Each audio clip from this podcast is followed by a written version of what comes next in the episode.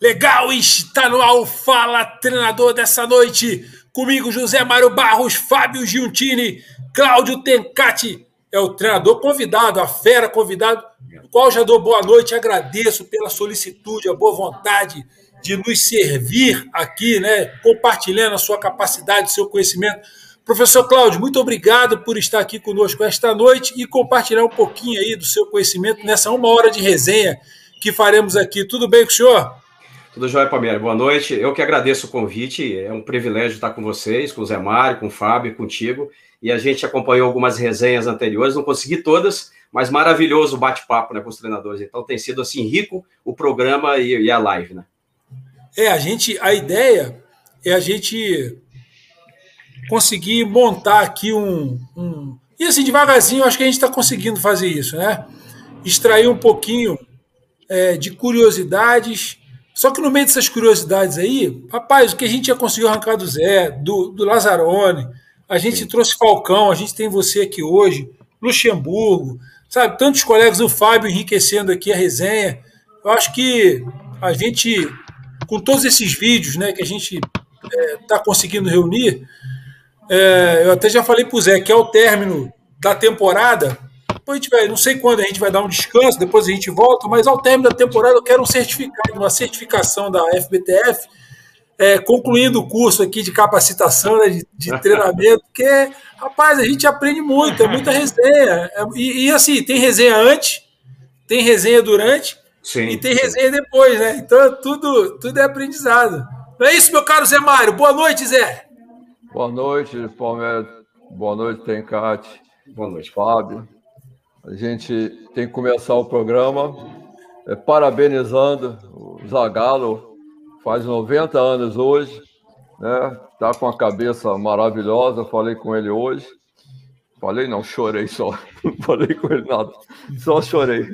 E, e que ele tenha saúde e muitos anos de vida, porque sempre que a gente conversa, ele ensina muita coisa, ele fala muita coisa importante para a gente e que o futebol brasileiro deve muito, apesar de a gente não escutar isso aí no dia a dia, mas o futebol brasileiro deve muito ao Zagallo por tudo que ele fez como jogador e como treinador. Parabéns, Zagallo. Fábio, é contigo, Fábio.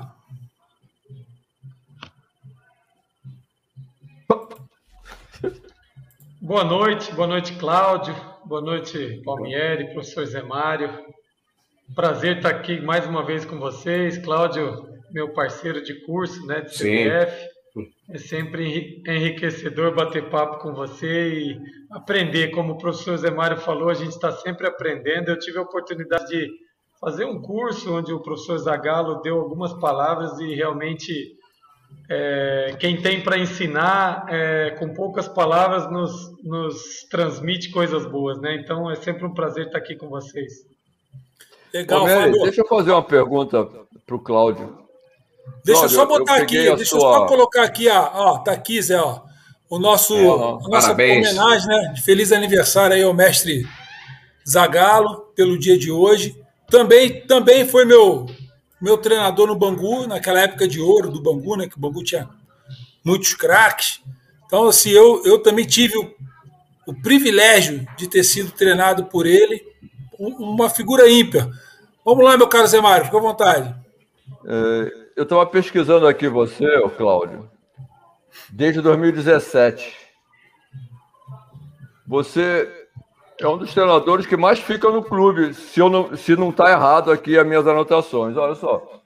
No, no Londrina, você ficou uma vez 262 dias, mais ou menos, né? Exato. Porque é o dia que você entrou até o dia que saiu no BID a, a rescisão. Depois você ficou 440 dias no Londrina. É o que eu tenho aqui anotado. Depois você foi para o Atlético Goianiense, que é, não é a época desse, desse presidente maluco, e ficou 266 dias. Vitória da Bahia, 154. E agora vamos conferir que você está nesse agora 279 dias, é isso mesmo? Você entrou é. lá dia 3 do 11 de 2020? Foi, foi. No Brasil de Pelotas, exatamente. No Brasil. E está até hoje, dá 279 dias hoje. É. Parabéns, é um dos treinadores que mais ganha dos clubes, né? Porque Obrigado. são três jogos, sai fora, quatro, quatro seis jogos. E, e, e, o incrível, Zé Mário, que eu, peguei, eu trabalhei com o Adson Batista lá no, no Atlético Goianiense, ele era o diretor de futebol lá no momento. Ah, mas não mandava, diretor, diretor manda pouco. Mas é, mas é, a gente assim, a gente sempre teve, desde o Cianorte, né, onde que eu surgi para o futebol profissional, eu até trabalhei duas temporadas com o Caio Júnior aqui, então eu fiquei oito anos no Cianorte, entre base e equipe profissional, que foram os primeiros trabalhos, 2007 2008, né, que foram dois anos seguidos é, que a gente teve. Então a gente tem um pouco dessa característica. Eu gosto de projeto, né, Zé Mário? Eu gosto de, de me identificar com o clube, compro a ideia daquilo que é o projeto do clube, principalmente quando tem base. A gente envolve muitas categorias de base do profissional. Então, eu acredito que isso é, tem levado em consideração bastante o nosso trabalho também, fora aquilo que a gente precisa, né? Ter resultado também, que é importante. É uma coisa interessante isso aí. Né? É, tanto tempo Cláudio, nos clubes. Cláudio, você participou daquele. É, você participou daquele processo de ressurgimento do Londrina, né? Sim. Aquele processo de anos e anos na sequência. É, se você puder contar para a gente aí um pouquinho dessa desse ressurgimento de um clube tão tradicional quanto Londrina seria bem, bem bacana. Não, exato. E, assim, rápido, né? A gente, eu conheci o Sérgio Malucelli no Irati, né, onde que eu fui trabalhar nas categorias de base do Irati. E lá ele vivia um momento de um projeto com o seu Juan Figuer, com o Irati, e a base tinha caído muito. E eles precisavam, assim, rapidamente se reerguer. E a gente conseguiu, assim, em duas temporadas, fazer uma estrutura de revelar atleta, ter títulos. O Irati não era campeão estadual há mais cinco anos. E ele assume na sequência o projeto do Londrina, o Sérgio Malucelli como gestor. Porque o Londrina hoje, ele tem o quê? Ele tem uma diretoria estatutária, mas ele tem, um, uma, tem uma intervenção da Justiça do Trabalho e do Ministério Público. Então, nomeou um interventor e aí, então, começaram as parcerias com determinados empresários. E o Sérgio, então, ganhou, né, como se fosse uma licitação, o direito de gerir o futebol profissional da equipe do Londrina. Fez um contrato, tudo, me convidou, então, para ir para o Londrina em 2011. Nós chegamos lá, estava na segunda divisão do Campeonato Estadual, e a gente fez toda essa sequência. 2011 subiu para a Série A do Campeonato Estadual, depois 12 Campeonato Estadual, 13 Campeonato Estadual, buscando vaga para a Série D, é, depois conseguimos em 14 o acesso para a Série D, depois para a Série C, e em seguida para a Série B. E ficamos duas temporadas, 16 e 17, por dois pontos do acesso à Série A. Então foi assim, um trabalho espetacular realmente, no período de 2011 até 2017, quando a gente encerrou o ciclo nosso lá. E é legal que prova que a continuidade dá êxito, Muito. dá resultado. Né? Você vê que quando ficou esse tempo, você vê o, o São Paulo com o Murici, era um time vencedor, ou ganhava Sim. ou era vice. Quantos Exato. anos ficou o Murici? Depois começou aquela bagunça, troca treinador, treinador, ninguém sabe o que acontece. Então está provado isso aí. Agora tem, Cátia.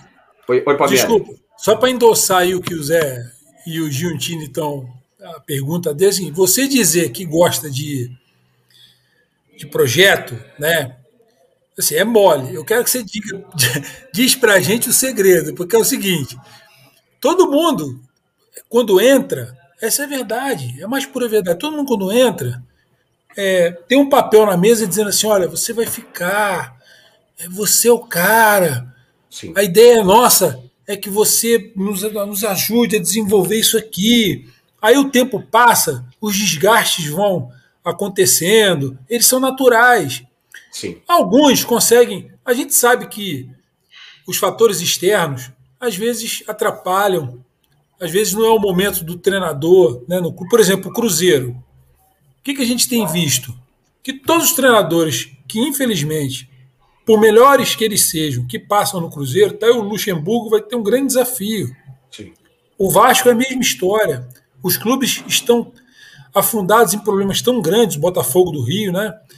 Que é difícil você ver um treinador chegar lá e falar, esse cara aí vai ter que fazer mágica, porque a questão é muito, o problema é muito maior do que a capacidade de gestão de um treinador, capacidade técnica do treinador. E esse pessoal fica enganando o torcedor, achando que o, que o treinador tem uma cartola mágica e que ele vai chegar lá vai fazer uma, né, uma, uma mágica e vai mudar tudo. A pergunta que eu faço para você, professor, é a seguinte: que, dentro dessa observação que o Zé fez, de que você chega, fica muito tempo, é algo peculiar das suas passagens. Você não pegou moleza, você pegou dificuldade também. A gente tem, porque a gente não está vendo, não são clubes assim que você fala, porra, ele foi trabalhar no Real Madrid, no Barcelona. Você pegou clubes que, como os outros clubes, vivem suas dificuldades financeiras, estruturais e tudo mais. Mesmo que é, haja boa intenção do dirigente, a gente sabe que quando o resultado não vem, por exemplo, o treinador é pressionado, ele é colocado para fora sem a menor cerimônia, porque o resultado é que toca o futebol. Enfim, o que, que o senhor, senhor, por respeito, tá? Eu sei que você é um cara novo. o que, o que, que você atribui né, o, a, a, essa longevidade sua dentro dos seus trabalhos?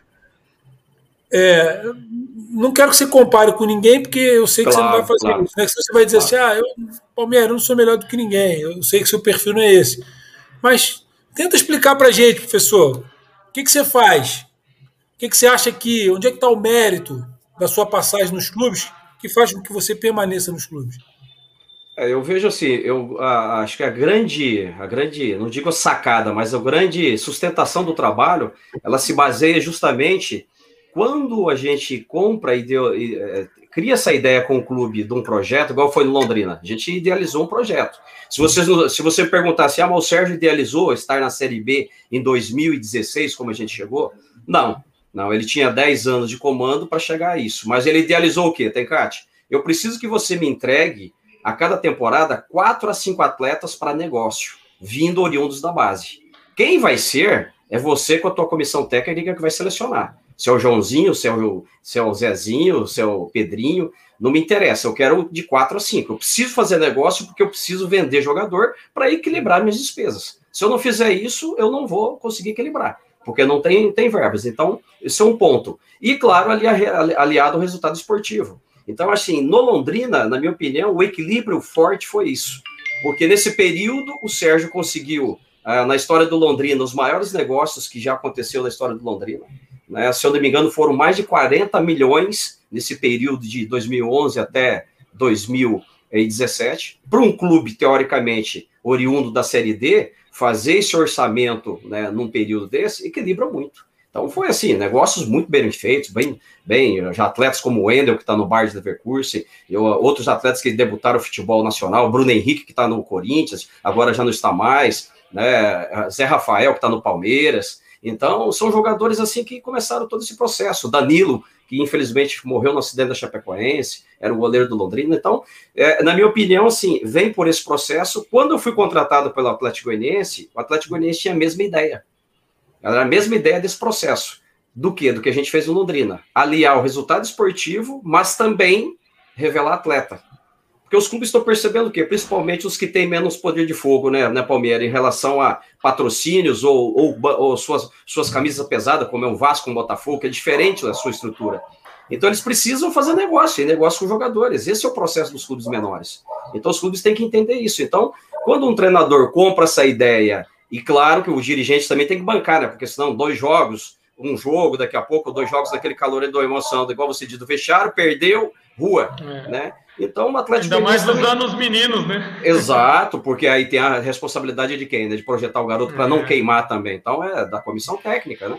Então, eu vejo que foi isso. No entanto, que quando eu fui para o Vitória, a mesma ideia do Vitória comigo era isso. A maior reclamação da direção e da torcida e da imprensa do Vitória é que não se aproveitava mais jogadores da base do Vitória na equipe principal.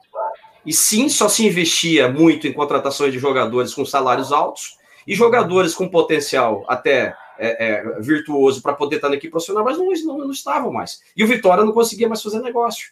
Então também era essa a ideia. Mas aí você acaba pegando esses processos momentâneos, né? Troca de direção, como eu peguei no Vitória, uma gestão, eu cheguei numa gestão e logo em seguida houve uma troca. Né? No Atlético Goianiense faltavam cinco rodadas para terminar o Campeonato Brasileiro da Série B, nós a três pontos do G4. E uma situação dessa, ah, no calor do jogo, da emoção lá no vestiário, aí o dirigente mete o pé pelas mãos e, e, e joga tudo por, por água abaixo a ideia que a gente construiu. Né? Tudo pela uma questão mais emocional e pressão de torcedor ou de imprensa. Sem né? contar também, né, Cláudio, a qualidade da formação, que nem claro. sempre é uma, uma qualidade que te entrega garoto que você possa usar no time principal chega, da noite para o dia, né? E chega pronto para nós, exatamente, exatamente. É. essa é a ideia. Então, eu vejo que, assim, um ponto é isso, porque quando o treinador é contratado, né, Palmeiras, é, é, o que, que, se espera, né, Zé Mário? O Zé Mário tem muito mais experiência do que nós, né? Uma vasta experiência. Se quer resultado esportivo.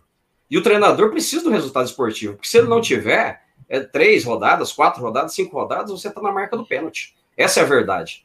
Né? Então, eu acredito assim, eu tenho, eu tenho vendido essa ideia do projeto, de um clube, realmente de uma idealizar essa aproximação do sub-20 com o profissional, ele está interligado.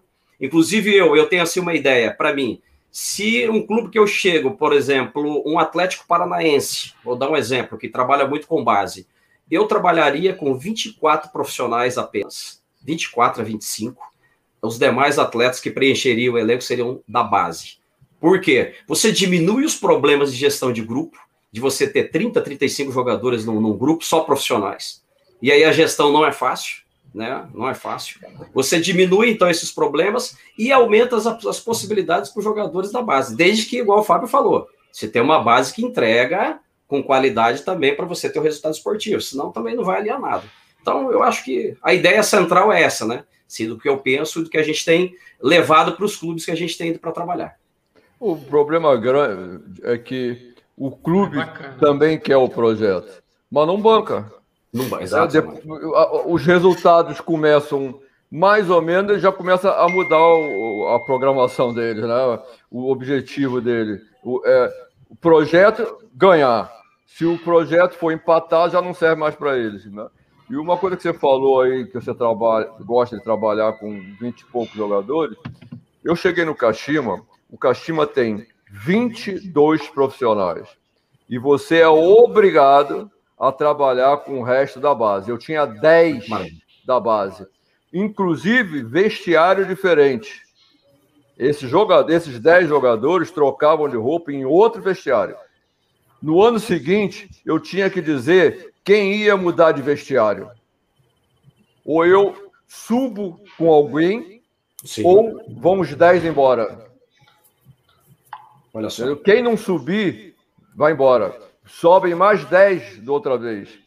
E se eu escolher um que vai subir, vai trocar de vestiário, dois, eu tenho que tirar dois que estão nesse vestiário profissional. É muito interessante. Eles mantêm a, a, a despesa firme. Não tem esse negócio de, de, de é, é, aumentar o número e, e, e fazer despesa. Botou para cima, o de cima tem que sair. Não fica com o de cima. Então, não tem jeitinho, nem jeitinho e acomodação, né, Zé? Não tem. Não tem, não tem. Não tem acomodação. É muito interessante. É o que e a gente falava do, é do orçamento, né, professor? Eu trabalhei em todos os clubes na minha vida com, com menino. Eu nunca trabalhei em base, mas no Botafogo eu subi com o Alemão, eu subi com o Elinho, eu subi com, com Luizinho Quintanilha, todos os jogadores. No, no, Goiás, no Goiás eu subi com um monte de jogador. No, no Guarani, eu tinha oito jogadores com 16 anos treinando comigo. Inclusive o Léo Aro, eu botei de 16 para 17 anos para jogar contra o Corinthians no Pacaembu. Ele fez dois gols e deu o terceiro. Sim. Então, assim, é interessante para o treinador e eu gosto, eu gosto e sempre fiz isso. No mundo árabe é a mesma coisa, sempre tive meninos comigo, porque é isso é que faz o time, isso é que faz o clube é, é, é, poder progredir. Porque você contratar só cria despesa. Né? E você vê hoje, o cara fica três meses, tchau, beija a camisa Exato. por três meses. Exato. Depois de três meses, beija outra camisa por três meses e vai assim. Isso aí está acabando com o futebol brasileiro, né? Porque não tem base, porque a base são dos agentes, os agentes tiram dos clubes porque eles só ganham dinheiro justamente na troca do clube, né? Na, três meses, vai embora, tem as luvas, tem todo aquele dinheiro que os outros clubes estão pagando e ele ganha em cima disso aí. Né? Mas é muito que... interessante Por, por isso que até assim, Zé Mário, eu, eu, eu ainda defendo, eu sei que os atletas profissionais vão até pegar no meu pé, falar assim, mas não, vai voltar a lei do passe. Mas na minha opinião, o atleta da base ele deveria estar vinculado ao clube por mais tempo. Por exemplo, até os 22 anos, 23 anos. A partir daí, o atleta teria o seu passe livre para ele negociar com quem ele quiser. Porque justamente isso, esse trâmite da lei, da nossa lei, ela deu o quê? Muito vantagem para quem? Para o intermediário. O clube, ele tá ele ferrado. Faz o primeiro contrato profissional com, com 16 anos, né? Aí quando está chegando com 20, ele já está ficando livre.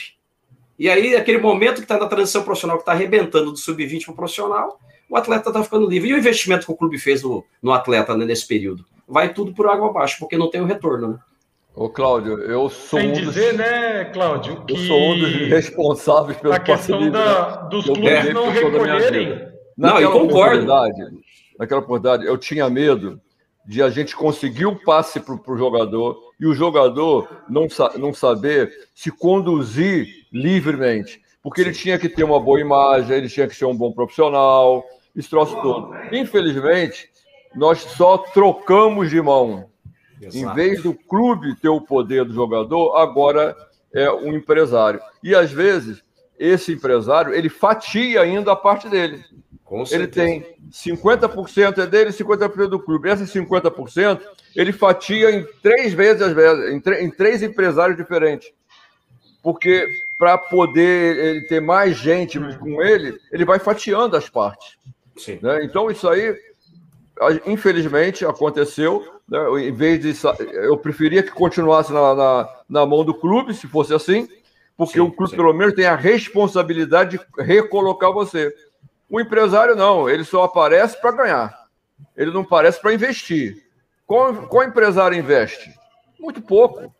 Ele é investe muito pouco. Os que investem, os empresários que investem, são bem pouquinhos.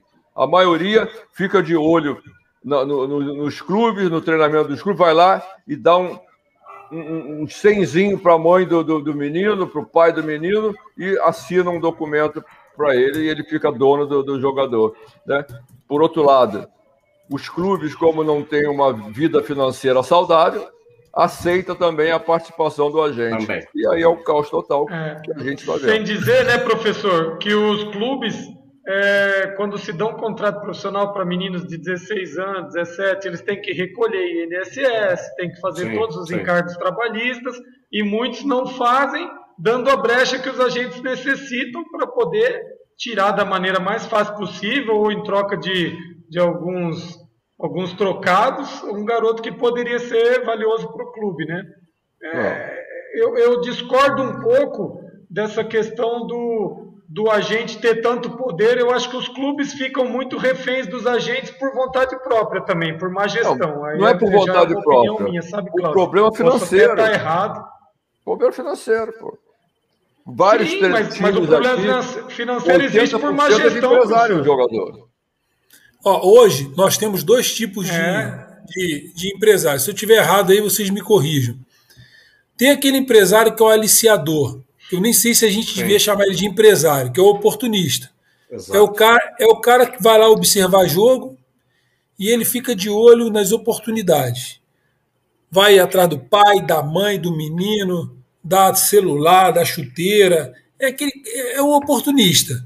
E ele tenta ser o procurador do menino, porque vocês sabem, a lei mudou, o empresário ele não tem direito a, a, ao chamado passe, né, que é o direito econômico do atleta. Quem tem direito econômico é o clube. Né? Só que aí o que, aconteceu? O que, que, os clubes, o que, que os clubes fizeram? Os clubes ainda se articulam com esses aliciadores porque eles são hoje os observadores, são eles que veem quem, quem, são os melhores jogadores, onde é que eles estão. Mas os clubes, por conta da falta de recurso, o que, que eles fazem? Eles pegam quem. Os, aí, esses sim são os empresários, aqueles que têm grana, esses aí, quando surge uma, uma, uma mosca branca, eles compram a preço de banana dos clubes pequenos, né, com dinheiro desses empresários. Porque o clube não tem, às vezes, dinheiro em caixa para comprar, mas ele faz uma parceria com esse empresário. O empresário entra com recurso, comprando 90%, 70%, 80% do passe daquele menino. O menino fica vinculado ao clube, e aí a forma que esse empresário tem como garantia no clube, aí é um, não sei se é um contrato de gaveta, se é um. Aí, aí o clube que se entende com ele lá, mas a verdade é que o aporte para a compra do passe do menino foi feito pelo empresário, não foi feito pelo clube. Mas o vínculo é feito pelo clube. E o menino está preso. Aquele o empresário não pode ter clube, Palmeiras. Isso, exatamente. Exatamente. Por isso que eu estou dizendo. É que tem Qual direitos é? federativos e direitos econômicos, econômicos. né, Agora, agora, quer dizer, houve uma mudança. Inclusive, hoje, se você. Hoje você tem um calhamaço assim de. Você vai na CBF, você consegue. É, você consegue ser um agente, né? Você preenche lá uns requisitos que a CBF paga lá uma taxa.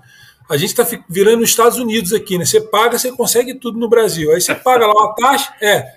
Aí você vira agente, é quase consegue. Um curso, é quase um curso para ser agente. Pois é, aí você consegue representar o menino e tem é, uma porcentagem em cima aí é, da representatividade, né, do, do teu serviço que você está prestando para o menino. Enfim, é, o, que, o que chama atenção, você vê, cada um de vocês aqui colocou um ponto muito importante. Talvez a gente precisasse chegar no meio termo, né? Nem 16, nem nem a lei do passe, né? talvez os 22 anos, como o professor Tencati colocou, para que o clube tivesse um maior tempo para poder investir com mais segurança. Porque ó, eu já fui, ô Fábio, eu já trabalhei num clube que o menino, na véspera dele fazer 16 anos, o clube preparou todo o contrato dele para ele poder assinar e os pais teriam que vir para assinar. E eu era o responsável por isso. Então estava tudo preparadinho, na véspera, sem exagero nenhum. O menino pulou o muro do. CT. Ele pulou o muro do CT.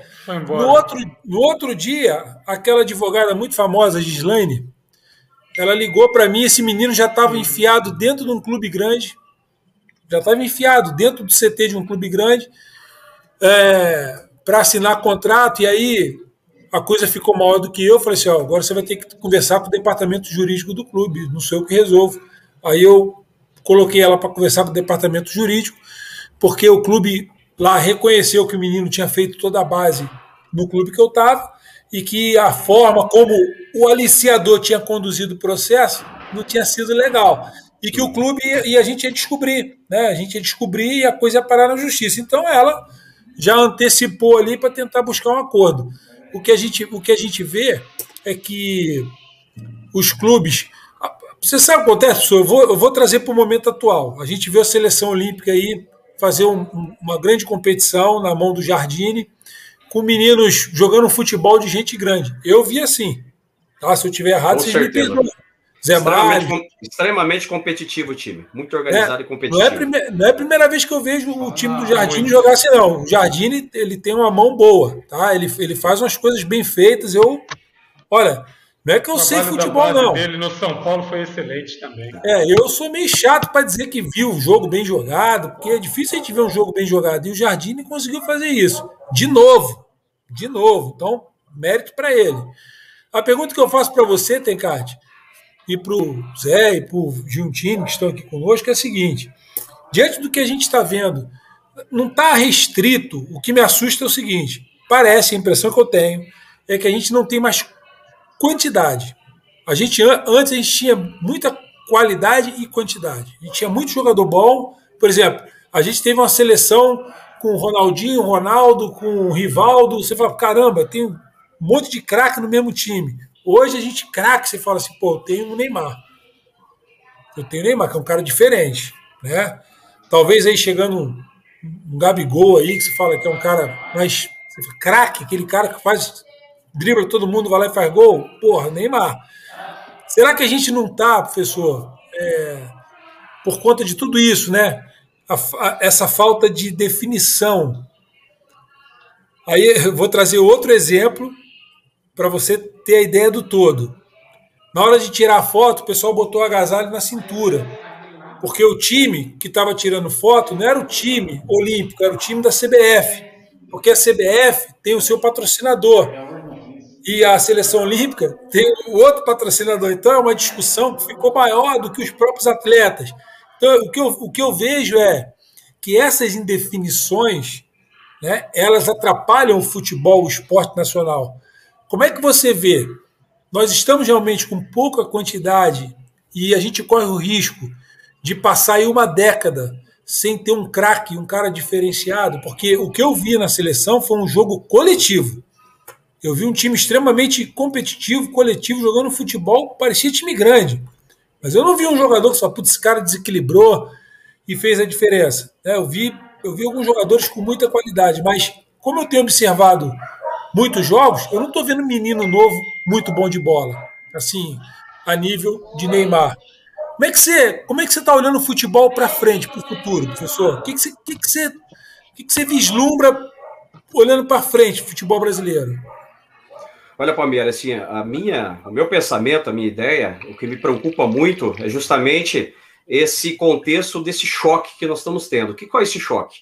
Nós tínhamos um futebol mais técnico e sempre o Brasil foi rico na formação de jogadores, na capacidade individual de jogadores de decidir uma partida. Isso é, sempre foi, é fato. Isso que diferenciou o Brasil, e os nossos treinadores capacitados também conseguiram organizar equipes fantásticas jogando juntos atletas como o nosso mestre Zagallo conseguiu em 70 colocar. Acho que foram cinco camisas 10 no, no mesmo time. Isso é impressionante, entende? Então, quer dizer, olha a capacidade de um time que tinha a equipe de 70 jogando com, com, com, com, com cinco meias, entende? De ofício. Então, quer dizer, isso é o quê? Capacidade técnica. Hoje, o que, que na minha opinião tem?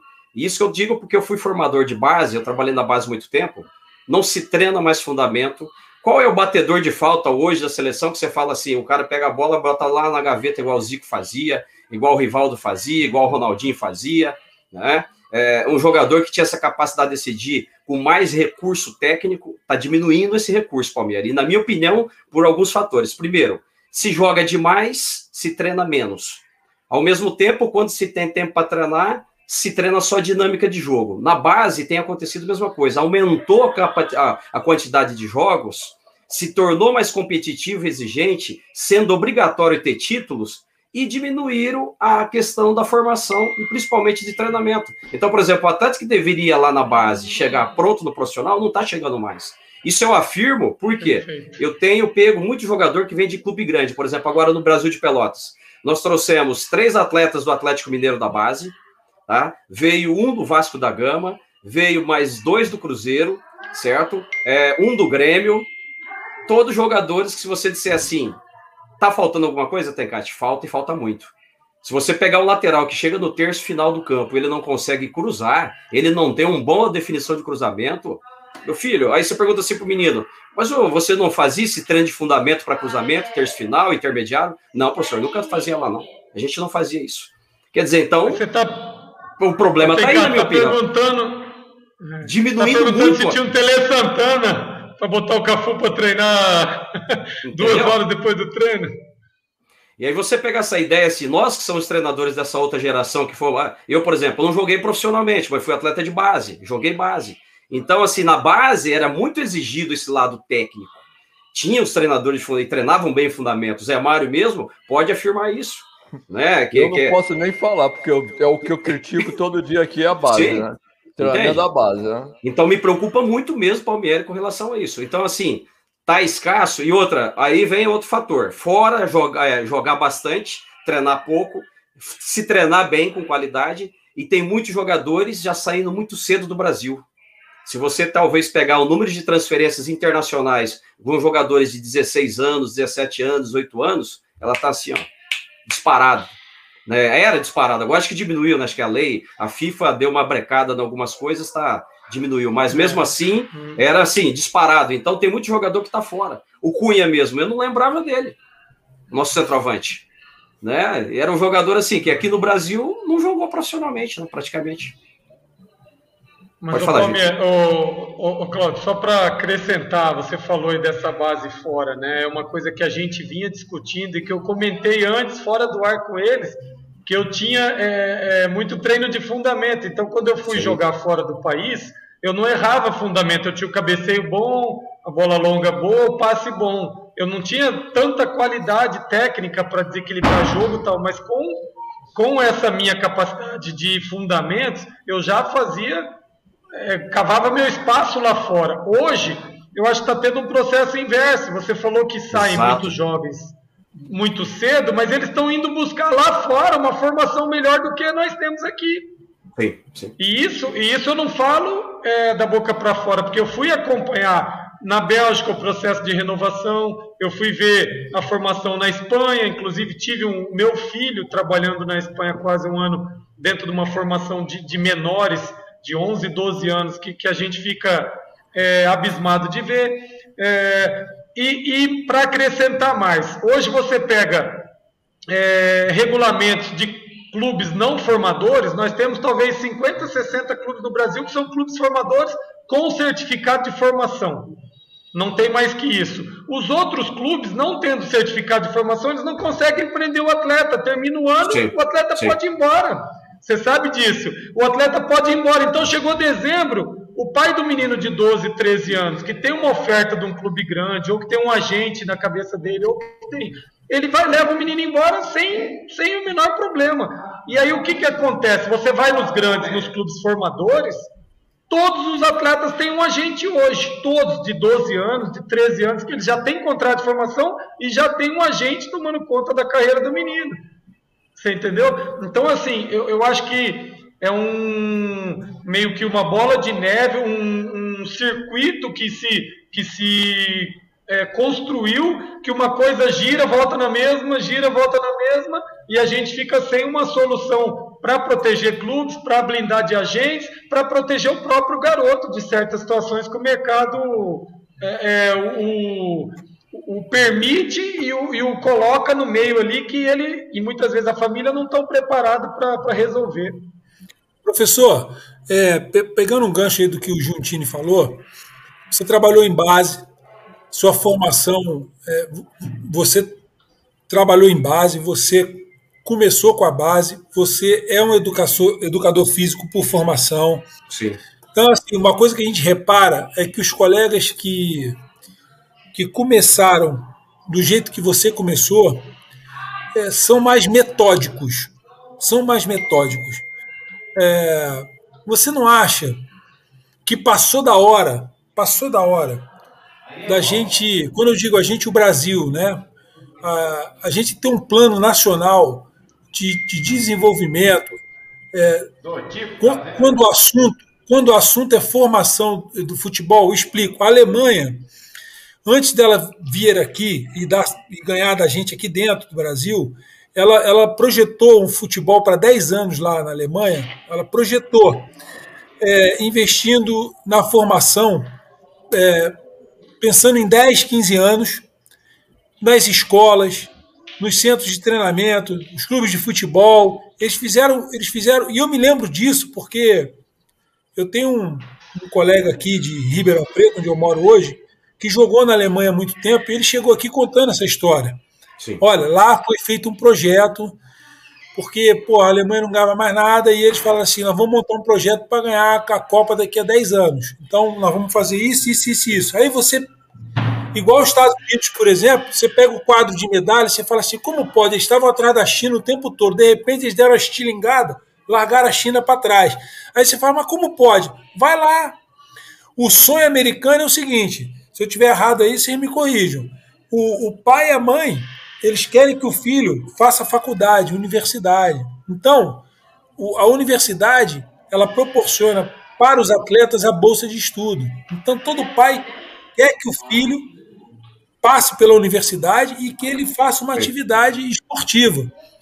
Você imagina, vou dar um exemplo: o voleibol feminino campeão, né, o time feminino que foi campeão, dos Estados Unidos, lá não tem liga profissional. Lá não tem liga profissional nos Estados Unidos. Eles formam todas as atletas no país, eles formam. Aí elas saem para jogar no, no, mundo. Elas jogam na Itália, elas jogam na Espanha, jogam na Turquia, elas jogam no Brasil, as americanas jogam em todos os lugares do mundo. Aí quando monta a seleção, elas saem de todos os lugares do mundo e vão servir a seleção americana. Pô, você imagina o que, que essas mulheres não chegam sabendo nos Estados Unidos.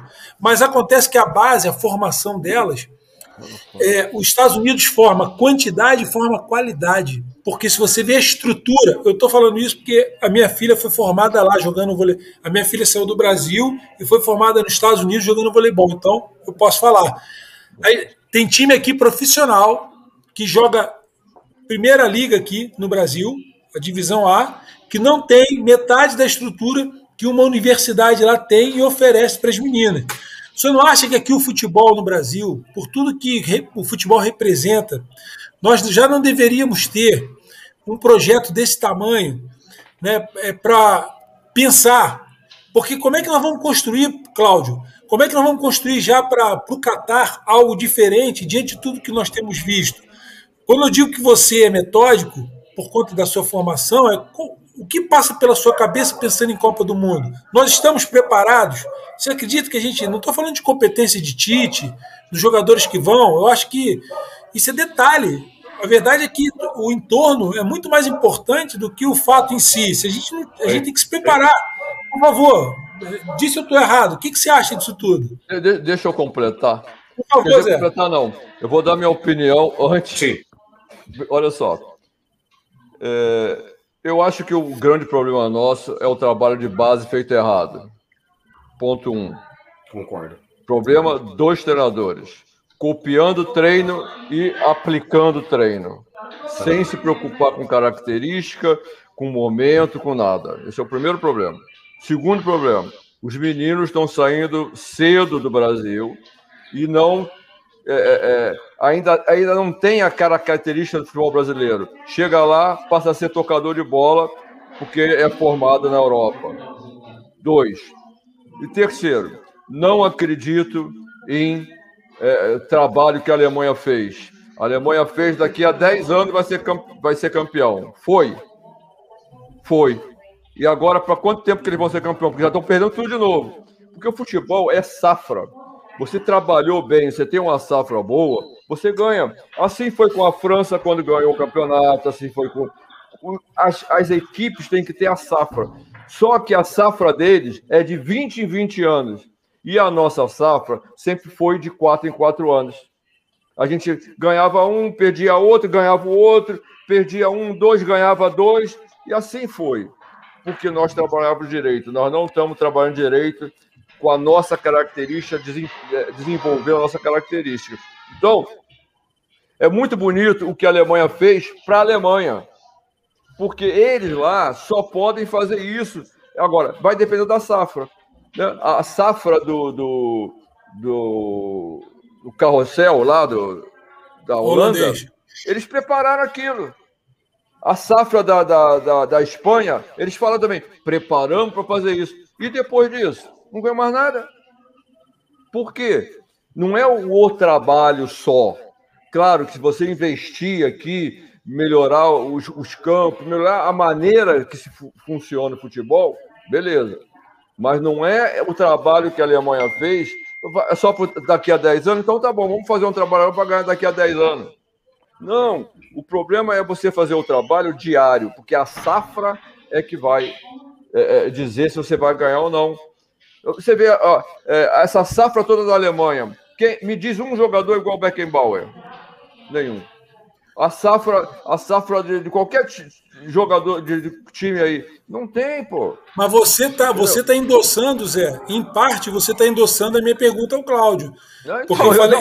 eu tô dando a minha opinião, mas é. pro, pro Cláudio. Por favor, então, e, e, e, concordo em, em várias partes, Zé Mário com tudo que você disse, e realmente é, a safra é esse modelo. Por isso que nós ficamos assim otimistas, tá, Palmieri, com a, a, próxima Copa do Mundo, por quê? Porque nós estamos vendo agora, nós demoramos 100 anos, para nós, quase 100 anos, para conseguir uma medalha de ouro. Agora nós já fomos, fomos bi, é já chegamos a um, a um, segundo título. O Sub-17 ganhou, se eu não me engano, há dois anos atrás, o título mundial que foi aqui no Brasil. Entende? Depois de muito então, tempo. Muito tempo. O sub-20 anteriormente a isso também com o Ney Franco, teve aquela safra que era o Neymar, e que é isso que o Zé Mário está falando, uma safra, foi campeão mundial sub-20, com, com, com, inclusive com o Ney Franco, que foi ali o ponto-chave, na minha opinião, tá, Palmieri? O, quando o Mano Menezes assumiu a seleção principal, o Mano queria essa integração das equipes sub-17, sub-20, sub-23 com a equipe principal. E ele convidou o Ney Franco para ser esse cara, o treinador da Sub-23, que seria a Olímpica, do Sub-20, e comandar toda a coordenação da base da seleção brasileira, juntamente com demais treinadores que foram nomeados. E o projeto estava assim, andando muito bem, muito bem. Mas, como a CBF também é como os clubes, oscila muito e vacila demais, um projeto que era bem idealizado, ele passou a não ter mais esse contexto. Mas ainda ficou quais requisitos? Dos treinadores que alguns permaneceram, as ideias que eles deixaram, deixaram um legado lá, né? E por isso que está tendo se está desfrutando agora. Eu lembro mesmo, Rogério Micali. O Micali é, é, aqui de Londrina, é o clube que eu trabalhei muito tempo. Foi, eu enfrentei o Micali por muitas vezes em competições de base aqui no futebol paranaense. Ele no Londrina, no Cianorte.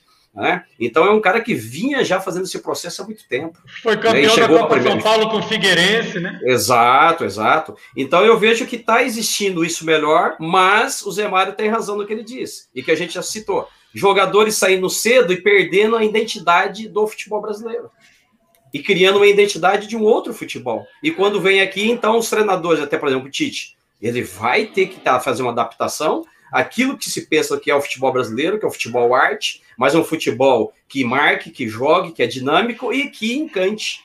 Né? Isso é fato. A maior cobrança em cima da seleção brasileira é o quê? Tem que ganhar e tem que encantar. Correto? Essa é a verdade. Né? Então, e esse é o dilema do treinador, na minha opinião. Acrescento mais uma coisa nessa sua fala, concordo plenamente, Tencati. É, talvez é, é, posando uma, uma, uma questão, uma, uma interrogação que eu vi acontecer e acredito que eles estão vindo no Brasil buscar modelos de formação que nós tínhamos anteriormente. Com Guardiola certeza. fala abertamente que copiou a Copa de 70, copiou a Copa de 82, abertamente para o mundo. E, os, e a base desses países europeus estão vindo buscar modelos de treinamento, de fundamento, de coisas que a gente hoje não tem e que eles estão tendo lá. E a gente, com aquela mania de querer copiar europeu, deixando as nossas características de lado, como o professor Zé Mário briga e com toda razão é, é, é, critica na nossa formação, falta muitas vezes porque o treinador é obrigado a ganhar título, outras vezes porque eles querem queimar etapas e que o menino esteja pronto para o nível exigido fisicamente no profissional, de entendimento de coisas que, que, que atrapalham o, o, processo de formação, você, você sabe até melhor que eu isso.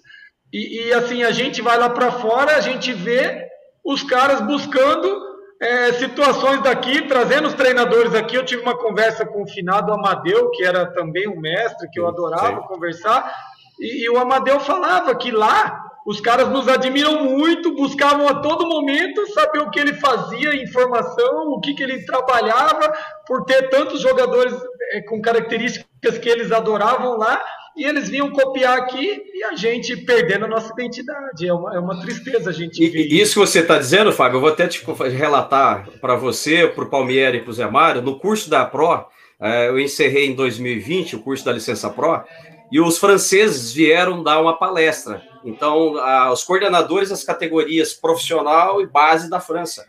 E aí, numa conversa informal ali, é um brasileiro que veio fazer a tradução e que trabalha na França. Ele trabalha no Paris Saint-Germain. E na tradução eu perguntei assim para ele o que, que eles de diferente estavam fazendo. Eu falei, eles copiam demais o que o Brasil faz. Eles têm é. ideias assim. Por que, que o brasileiro tem essa essência? Porque o latino tem essa habilidade motora diferente do europeu, que a gente já sabe. O que, que eles proporcionaram Sim. lá? Essas habilidades motoras. No entanto, que eles fizeram o quê? Um campo irregular, porque lá não existe Sim. campo irregular. Era só sintético e campos ótimos para treinamento. Eles fizeram um campo irregular porque a bola quicasse mais, que obrigasse o atleta a ter que fazer um domínio diferente, buscar a bola, ter que controlar a bola, para melhorar a habilidade motora do atleta. O tato Campinhos bola, menores, né, onde toca mais na bola, imitando Sim. o futsal. Entendeu? Então, olha só a ideia deles, né? Isso já, então, quer dizer. Professor, você sabe que eu, eu acredito assim, ó a gente tem no Brasil muita gente competente. Eu vou dar só um exemplo assim, né? A, a, grosso modo. Você tem o Parreira, você tem Zé Mário, você tem Nazarone, você tem Oswaldo, você tem Luxemburgo, tem vários treinadores. Você com experiência de formação, aí você pega aí os tetracampeões, você tem Silas, você tem Jorginho, enfim, a gente tem um, uma, uma quantidade grande de mentes brilhantes Muito. que poderiam contribuir né, e jogar dentro de um projeto, um trabalho de formação que poderia ser oferecido para todos os clubes. E a CBF podia bancar isso. para que nós tivéssemos para que nós tivéssemos um modelo, sabe? Ó, o modelo ideal é esse aqui, tirado da cabeça de quem? Com todo respeito, tá? Eu não tenho nada contra é, ninguém que vem da França, ninguém que vem do Japão, ninguém que vem de lugar nenhum. Mas peraí. Sim, sim. Sabe, eu, eu acredito na história. A história, quando eu digo a história é, é bem contada. Qual é a história bem contada? Nós fomos cinco vezes campeões do mundo, somos bi olímpicos, campeão de não sei o quê. Campeão... Então, peraí. O Brasil provou, dentro das quatro linhas, que tem condição de contar sua própria história, de fazer dentro daquilo que, das suas capacidades, daquilo que ele construiu, montar o seu próprio modelo, o seu próprio conceito. Isso não impede que a gente estude, que a gente investigue, que a gente pesquise o que, que os outros estão fazendo. Beleza, mas vamos lá. Aí a gente pega lá tudo que os colegas colocarem, né, faz um grande simpósio. Peraí, isso então o conceito é esse? É. Então isso aqui vai virar modelo. Beleza. Onde nós vamos aplicar isso? Ah, esse modelo está feito. Criou-se o conceito. Vamos aplicar nos clubes. Ó, clube, está aqui. Oferecemos para você. Quem vai aplicar isso? Está aqui os coordenadores, vários profissionais que estão aí, que, que, que podem servir de coordenadores para aplicar esse, é, esses ensinamentos dentro dos clubes, para capacitar os colegas treinadores mais novos dentro dos clubes para desenvolver esses projetos. O que eu não consigo entender, por exemplo, aí você tem um Lazzaroni, que tá o Zé Mário, sabe? Fala, esses caras são os monstros. Aí você pega o Oswaldo Oliveira, pô, dependendo do mercado que é restritíssimo, Sim. poucos entram no mercado. Não é questão de, de competência só. O mercado é restrito, são 20 clubes, porra, para disputar a Série A, caramba. É normal que vai ficar 80 de fora, de quem está no topo da pirâmide. E a gente não vai aproveitar esse pessoal, o conhecimento deles? Peraí, o que, que, tá, o que, que está sendo desenvolvido? Nada contra os colegas que. Eu sei, por exemplo, que o Jair Pereira parece que ele presta algum tipo de é, é, assessoria ou contribuição na CBF, parece que já há algo parecido nesse sentido. Mas o que eu, é, o Jair Pereira falou que foi é, na, na, CBF lá algumas vezes, né? Tem foto dele, inclusive, no Facebook dele. Ele foi lá dar palestra e tal. Depois conversa com eles, é, tem alguma coisa nesse sentido. É, então, legal, eu tirei um, assim que o Fábio tiver o que a gente põe de volta aí. Então, assim, o que eu tô, o que eu tô levantando aqui, Cláudio, é o seguinte: tudo bem, é, concordo, estamos no caminho, mas eu estou falando de volume. Não sim, há volume. Sim, sim. Não temos volume. Sabe, se a gente errar, acabou. Parece que, sabe, aliás, nisso aí vocês são craques, né? Vocês são craques. Você tem um time na mão, você tem 11. Às vezes você olha para o banco e fala: caramba, eu não tenho jogadores com a mesma qualidade para colocar dentro do campo. Você machuca um jogador, tem um suspenso, pegou Covid, acabou o time. Sim. Quem trabalha com um time com pouco recurso sabe que não tem elenco. Tem 11. O Brasil hoje, a sensação que eu tenho quando eu vejo o time jogar, você vê, você perde o Neymar, quando a gente perdeu o Neymar aí nos jogos, você fala assim, a seleção brasileira parece o quê? Parece um time, com todo respeito, um time, uma outra seleção qualquer. Então, é, eu acho que a gente tem muita coisa boa, mas a gente desperdiça. Sabe, é, é, a gente desperdiça muito conteúdo, desperdiça é, muito, desperdiça é, demais. Mas, falar, olha, não aproveitou o Minelli, pô. Nenhum clube aproveitou o Minelli. O cara que foi campeão em tudo no Brasil. Não aproveitaram o, o Candinho, trabalhou em um monte de seleção, inclusive seleção brasileira. Você vê agora o Mano está aí largado. Que não seja treinador, mas que seja um coordenador, que ajude Sim. os treinadores que estão chegando, pô.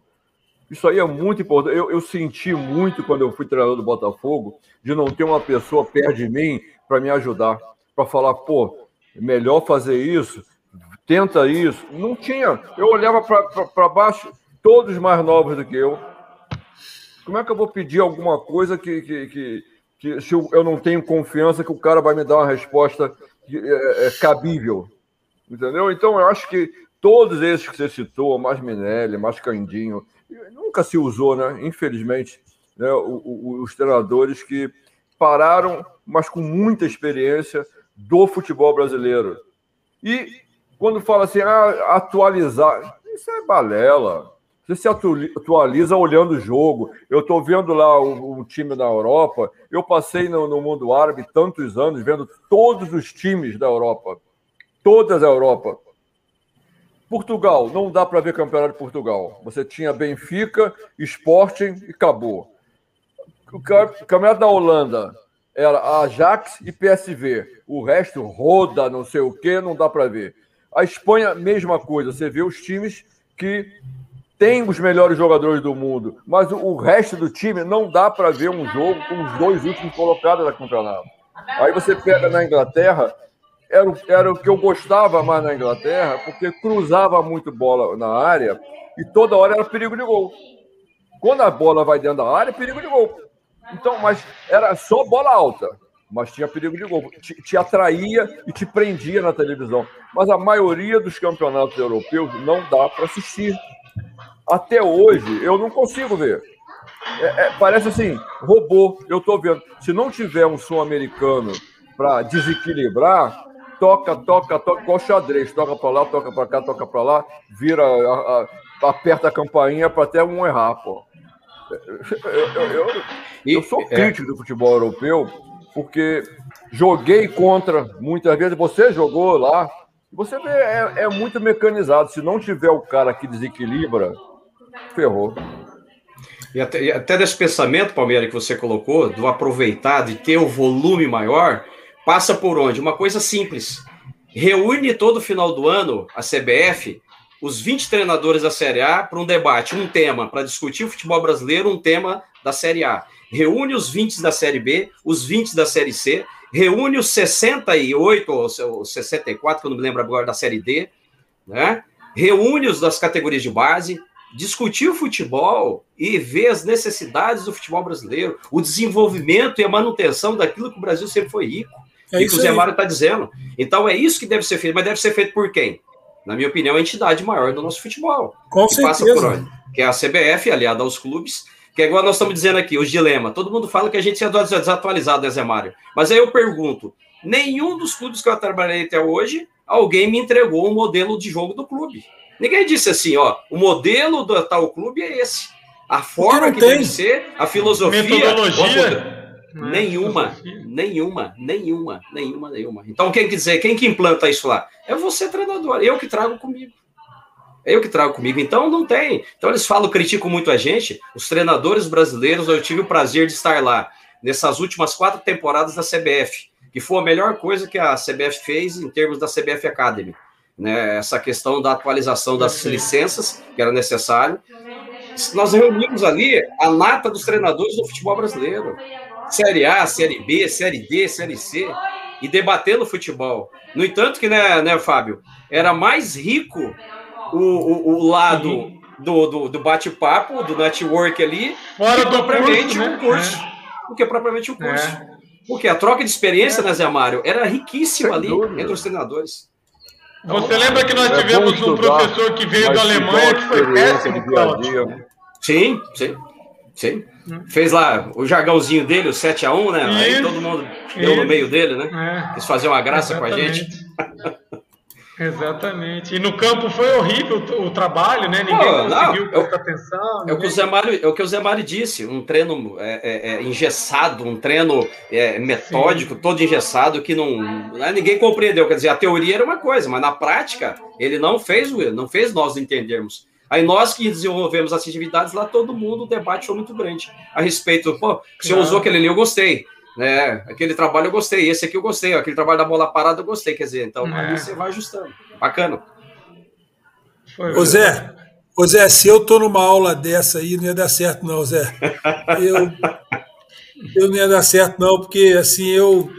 Aí, sabe, não é questão de ser arrogante, ser claro, prepotente. Claro. Eu sei que vocês vocês são pessoas educadas. Olha o Fábio, olha o Tencate. Dois homens, dois acadêmicos. Os caras, não, não. Quando a gente fala acadêmico, entenda o seguinte: dois, duas pessoas estudiosas, não é? Porque Sim, assim, o, o futebol, infelizmente, a gente tem um rótulo de burro. Né? É, rotular a gente de burro. Então, todo mundo acha que porque está no futebol não estuda, não se forma, não se pós-gradua, não. Então, assim, então a gente fala que é estudioso, que é acadêmico, aí também tem uns que se ofendem quando fala que é estudioso, porque acha que é estudioso não entende de futebol. Não, peraí um pouquinho, calma, gente. Os treinadores, para serem treinadores no Brasil hoje, os caras investem dinheiro do bolso, tempo, estudo, e isso não garante emprego. Não. Só garante que você se certifica se você passar por todas as etapas e você está apto aí para se colocar à disposição do mercado. Mas se o mercado não te absorver, é o seu. Né? Você tem que estudar. Aí vem o, o presidente do Atlético Goianiense, o tal do Adson Batista, fala um monte de impropérios, um monte de, de besteira, usa a verborragia dele para chamar o treinador de futebol no Brasil. Aliás, uma falta de respeito, de ética, inclusive com o treinador dele lá, o Barroca, né, que está dirigindo o time muitíssimo bem. Excelente treinador Barroca. Profissional, foi campeão, profissional. foi campeão lá, subiu Eu lá. Sinto muito, mas estou torcendo para perder. Pois é, aí a gente, a gente mistura, sabe? O time, não é o Barroca. Pra, o eu time sei. perder. Porque o cara, com todo respeito, né, o cara é um boçal, entendeu? Não tenho o que falar dele, fala um monte de besteira. A gente teve uma nota lá que foi acolhida pela ESPN, pelo site, onde a gente é, colocou lá o que, que, a, o que, que a FBTF, né, de forma institucional, pensa dele. Porque não pode ele chegar lá e falar que o treinador de futebol, é, ele deu exemplo que é igual o é, treinador de cachorro, que bate a palma na beira do campo, pega, pega, pega.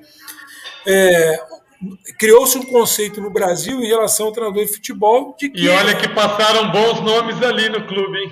Ótimos nomes. Ótimos nomes. É, nomes. E ele, tu sabe que ele foi, ele foi. Tentou ser jogador e não conseguiu, né? Ele ficou na base e não passou. Agora ele deve estar tá querendo descontar. Algum treinador deve ter mandado ele embora, ele está querendo descontar o treinador. Eu vou falar mais para você. O, o que ele tem feito lá e a forma como ele tem conduzido o que ele tem feito é, para mim, mostra que ele quer alçar voos maiores. Ele não, ele não, ele posso estar errado, mas para mim ele quer mostrar para o mercado que ele é um cara muito competente e que ele tem capacidade para ser um gestor, por exemplo, um Flamengo, um Corinthians. Ele, ele, ele pretende alçar voos maiores. Ele só está esquecendo o seguinte: que ele, tá, ele faz com esse perfil dele ele aumenta a rejeição dele de forma exponencial. Porque quem é que vai trabalhar com uma pessoa que não respeita o semelhante, não respeita o ser humano? Ele não respeita. Ele não respeitou o Cristóvão quando esteve lá, né? porque ele expõe, ele expõe o profissional que trabalha com ele. E quando você faz isso, ninguém quer trabalhar com alguém assim. Eu não quero trabalhar com alguém assim. Né? Eu não quero, porque a relação é de confiança. Você quer trabalhar com alguém que você confia e que você sabe que se der tudo errado, o mínimo que tem que ser feito é ou tem que ter o respeito. Fala assim, ó, não deu certo, né? Você, porque veja bem, o, o Tencate, Tencate, você está nesse momento, você está em, em algum clube ou você está sem clube? Não, estou sem clube. Eu saí do Brasil de Pelotas semana passada. Hoje eu estou em Cianorte, que é a minha cidade sede, né? Minha, minha, minha moradia. Então estou em Cianorte nesse momento. Eu falei com você nos últimos quatro dias, pelo menos umas cinco vezes no, no WhatsApp por causa de hoje. Sim. Você não falou uma vez, você não falou nenhuma vez do Brasil de Pelotas para mim. Você não abriu a boca para falar do Sim. clube, do presidente. Você não totalmente profissional, ético. Né? Se eu perguntar agora para você alguma coisa, eu tenho certeza que você vai me responder de forma ética, com respeito ao com clube. Com certeza. E outra coisa, vai deixar a porta aberta lá. A, claro. a, a, não ser que você sofra alguma calúnia, alguma difamação, você vai se defender, mas se não for isso, você vai manter. Agora, o que, que a gente tem visto? Para mim, para mim, é, não tem outra explicação. Pessoas com esse nível. Aliás, não é só ele. Tem clube grande aí com dirigentes do mesmo perfil. Fica se exigindo do treinador certificação C, B, A, que, que, que tem que ter, que o treinador no Brasil tem que ter isso, tem que ter aquilo, que tem que avançar, que tem que progredir, que tem que ir para a Europa, fazer isso, aquilo, aquilo outro. E eu não vejo ninguém exigir nada da nossa mídia. Né? Qualquer um pega o microfone para falar. Aliás, no Brasil, eu posso garantir a vocês o seguinte: a maioria esmagadora, tirando os grandes é, veículos de comunicação, alguns dos maiores, tirando alguns, se você pagar, você fala. Sim. Se, se você pagar, você fala.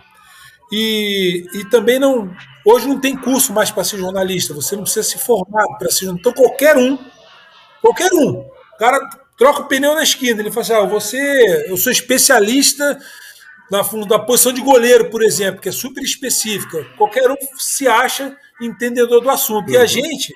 E outra coisa, Aí, se ele cansar de ser, né, como o seu, seu Adson Batista, por exemplo, ele cansou de ser o que ele era, ele falou assim: bom, agora eu acho que eu vou ser dirigente. Ele virou dirigente. Agora eu acho que eu vou ser presidente. Aí ele resolveu ser presidente de clube. Basta ele é, respeitar o estatuto, fazer parte de, um, é, de uma chapa, concorrer a uma eleição, ele vira presidente, aí ele vai lá para frente de um ESPN e ele fala o que ele quer e ofende as pessoas. Então, a gente tem que conviver, né? Só concluindo, Fábio, a gente tem que conviver com esse tipo de gente, tem que ouvir, e são eles, para fechar, são eles que dizem se o Zé Mário serve, se o Zé Mário não serve, se o Zé Mário é competente, se o Zé Mário não é. Os 40, 50 anos que o Zé Mário tem, 50 anos de carreira que o Zé Mário tem, não serve para nada. Né? Porque ele acha que pode avaliar a competência do Zé Mário com, sei lá, cinco anos que ele está à frente do clube como gestor. Pode falar, Fábio, desculpa aí. Não, eu, eu queria só acrescentar, inclusive, Palmieri, é que, que esse seu desabafo eu tenho certeza que é contra a figura do Adson Batista e não contra o Atlético Goianiense. Porque eu tenho visto e tenho é, procurado entender melhor, até porque vim algumas vezes para Goiânia e hoje me encontro em Goiânia. É, tenho visto que o projeto do Atlético é um projeto emergente, é um clube que tem se estruturado. Cláudio talvez conheça sim, também. Sim.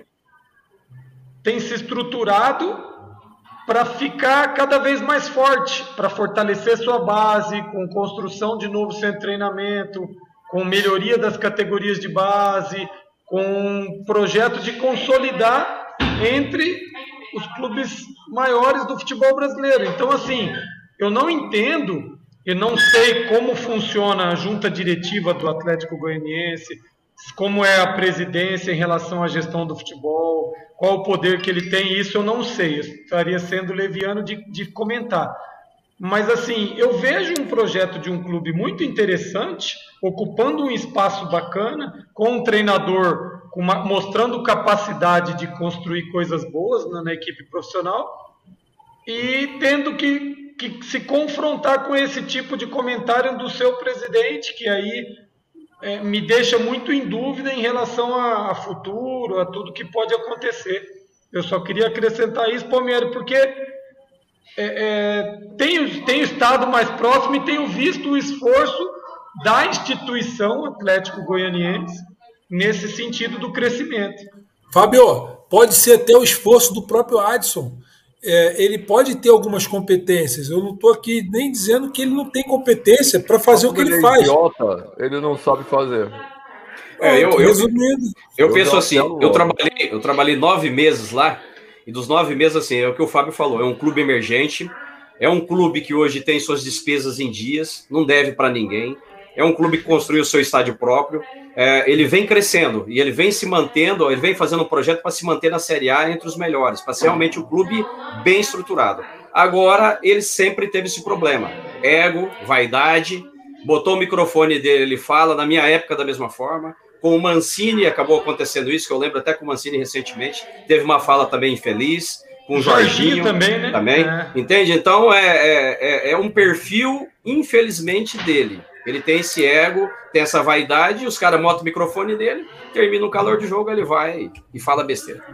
Tencate, pensando no futuro, o que, que você tá, o que, que você tem programado aí? Você tá em casa, tá curtindo a família, vida de treinador é vida de maluco, porque Sim né, você, a agenda não é sua, né, a agenda é, é das oportunidades, pertence às oportunidades. Sim, sim. Você já tem alguma coisa em mente, está deixando rolar? Que, você acabou de falar que você gosta de projeto, né, mas as oportunidades se surgirem, o que, que, você está pensando?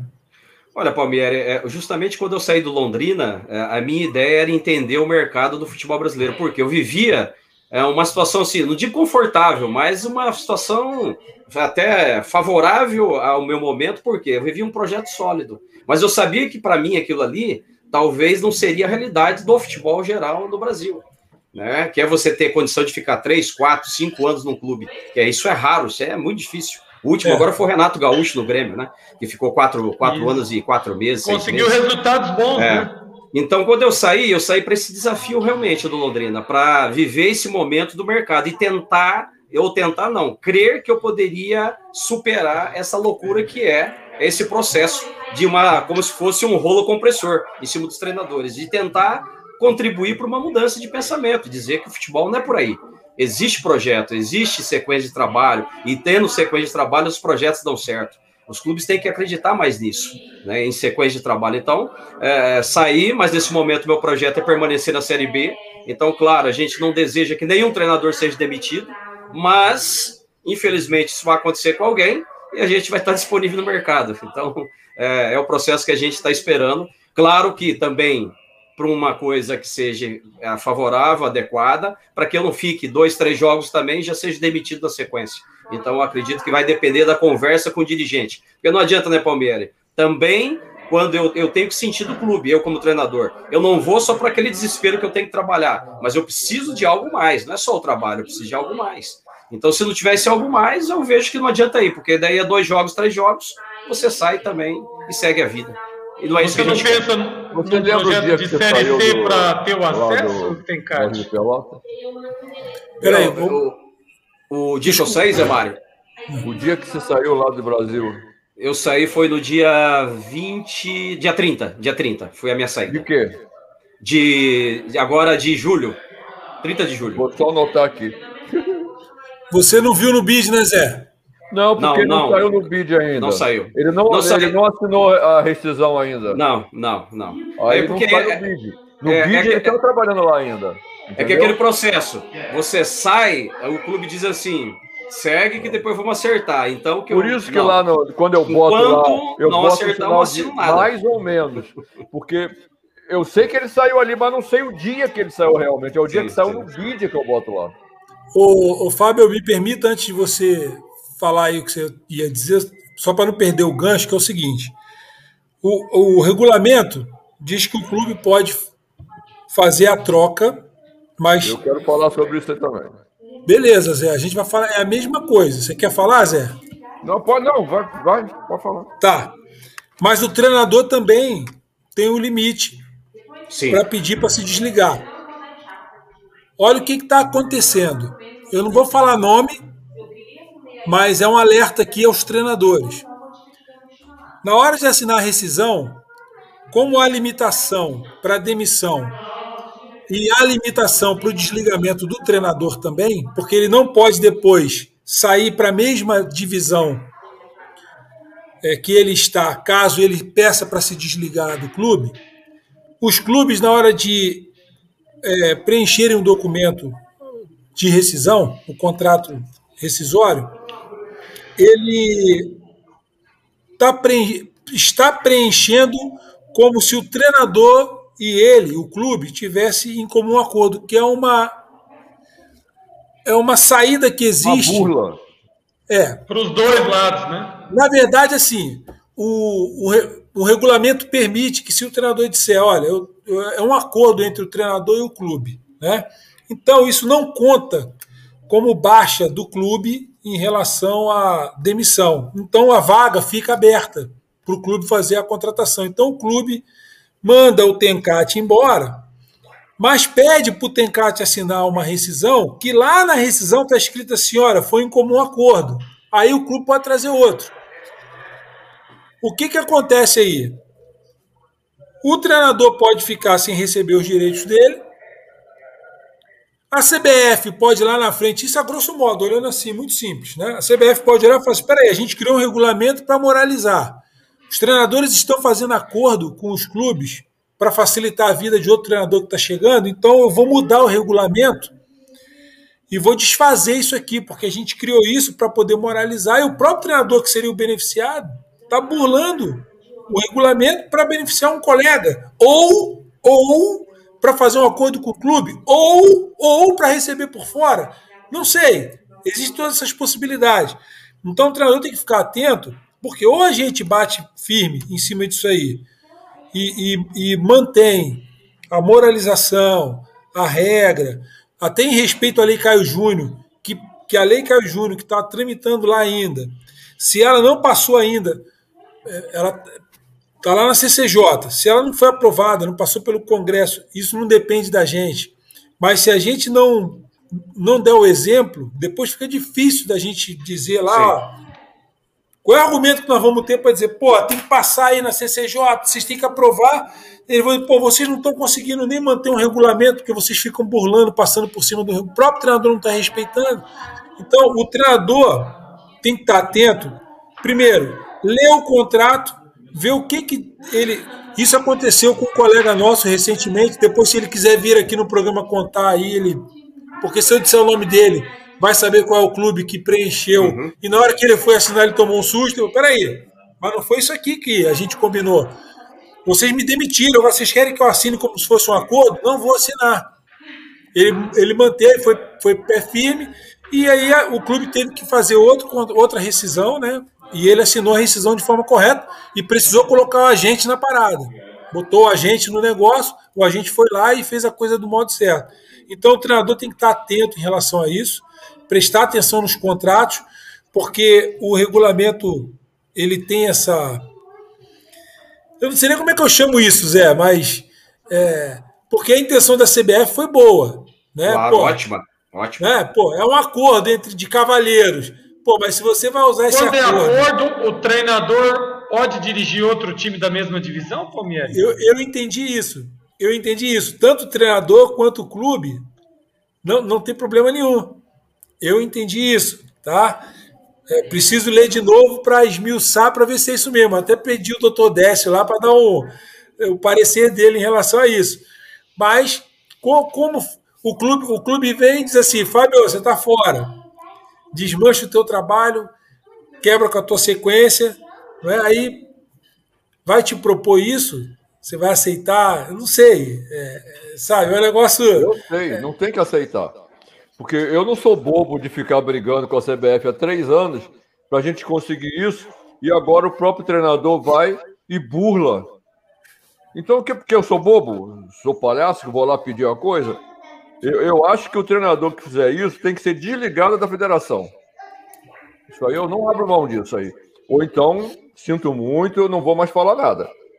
Porque tem três anos que a gente está brigando lá, desde que o, que o Del Nero estava lá. Quer dizer, não, nem, dizem que ele nem saiu, está lá até hoje. Mas nunca mais falei com ele. Mas quando chega agora que a gente consegue, por uma ajuda até do, do, do, do Galdino, né? Como é que é o nome dele? O Matheus lá, que, do, que fez aquela sim, pesquisa. Sim, sim, sim, Matheus Galdino. Aquele também foi muito importante aquilo lá. Aí o, o Caboclo peita o presidente do Flamengo. Eu vi, ninguém me contou, não, eu estava lá. Peitou todos os presidentes da série A e B.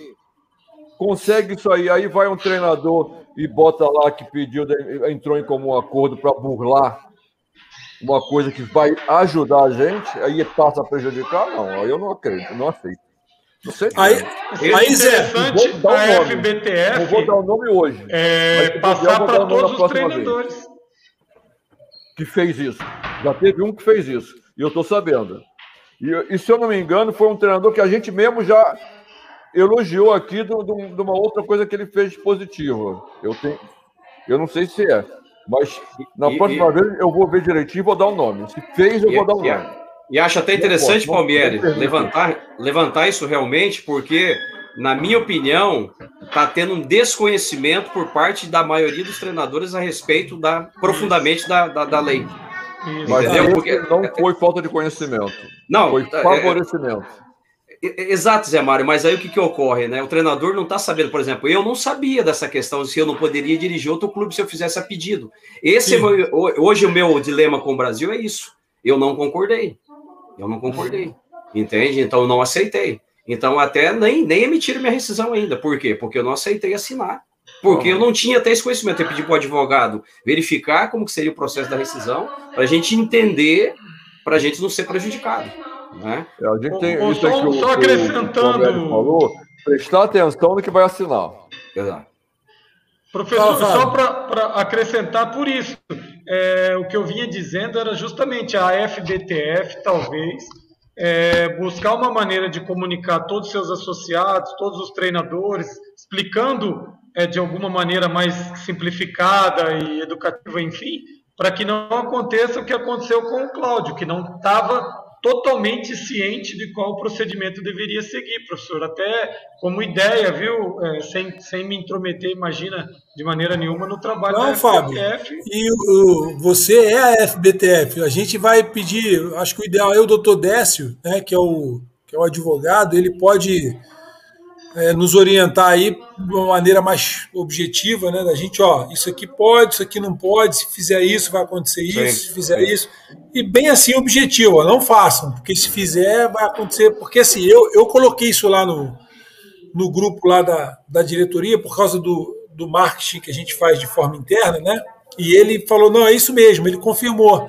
Só que eu preciso tirar esse, esse detalhe em relação quando se o treinador assina dizendo que é comum acordo, se isso pesa para ele na hora dele acertar com outro clube ou não. Então eu preciso ter essa. Porque para o clube está liberado contratar o treinador. Está liberado para o treinador pegar, acertar com outro clube? Ou isso pesa como número para ele? Eu preciso só confirmar isso e eu consigo. Já vou botar no grupo lá depois com o doutor Décio para a gente levantar essa bola. Fala, Zé. Ô, Palmeiras, o problema é que o Fábio falou, da, da, o treinador ele sabe. Se ele foi demitido, na hora ele vai lá, o cara vai falar, você vai assinar aqui que foi de comum acordo. É, não, não tem esse negócio. Agora, não, não, isso aí sim. Isso aí sim. O que a gente precisa prestar atenção é que você fala que não vai aceitar, mas ele escreve lá na linhazinha lá Aí Exatamente. Sim, é. Aí é que o, o, o, treinador tem que prestar atenção e a gente tem que avisar. Porque sim. tá acontecendo isso, do cara botar, e se o cara não vê, o cara assina. Sim, então a gente sim. precisa alertar. Agora, não é só isso. Tem treinador que aceitou para beneficiar. Ele sabendo o que estava fazendo. Eu não aceito. Não vou é. aceitar isso aí. Você tem aí, Aí, Tencate e Fábio, o que o Zé está dizendo é o seguinte: quando o regulamento vem, ele vem para dizer o seguinte: ó, vamos acabar com a dança das cadeiras. Claro, claro. Para que o, o Tencate, o Fábio, o Zé tenham mais tempo de fazer o trabalho deles.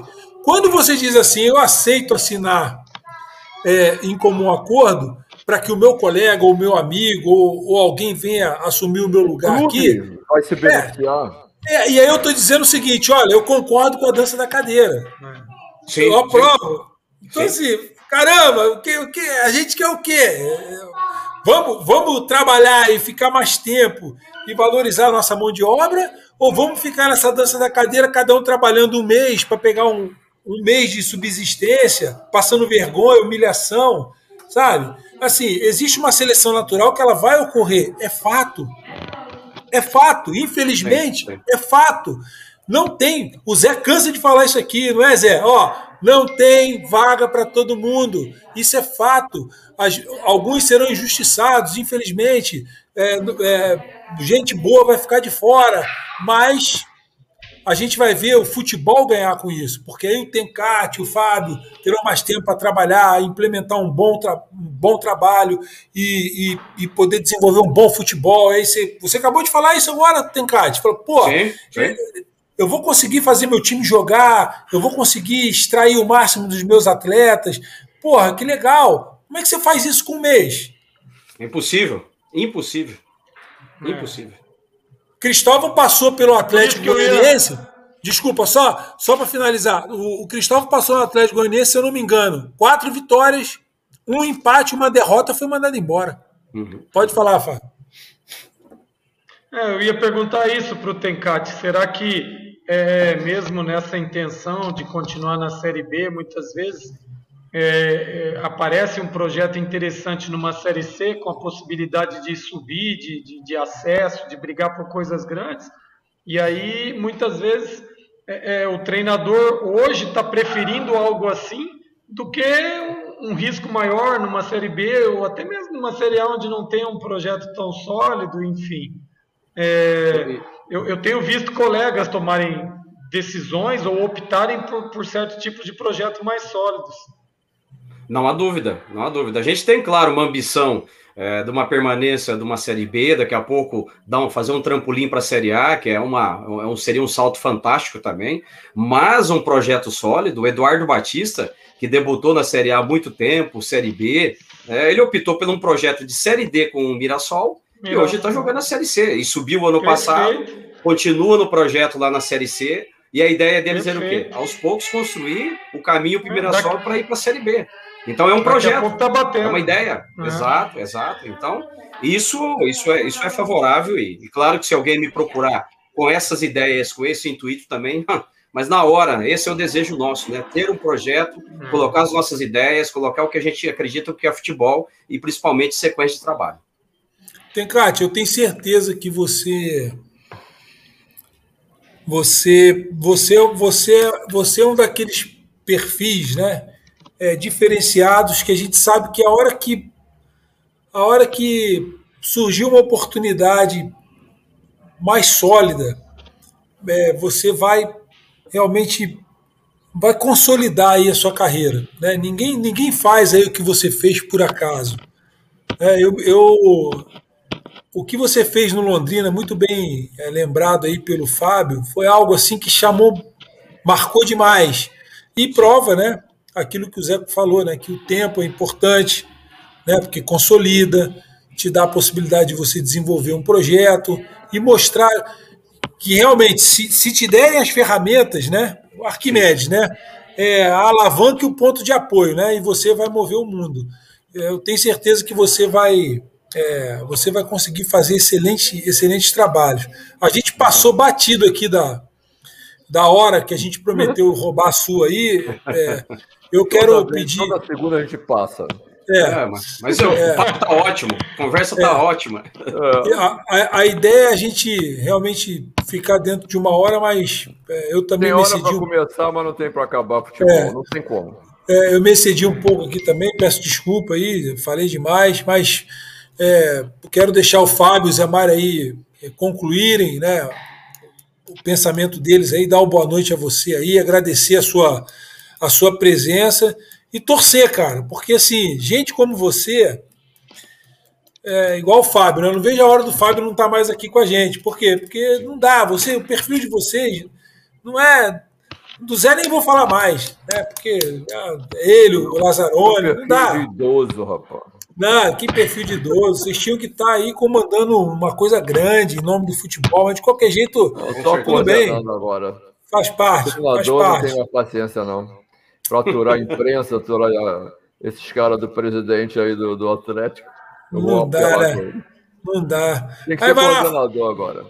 Então, que seja, ué, que seja. O futebol vai agradecer. Fala aí, Fábio. Agradece o Cláudio Tencati pela presença de hoje. Pô, não antes teve de, nem antes... vinheta, hein? Peraí, eu abri com a vinheta e vou soltá-la agora.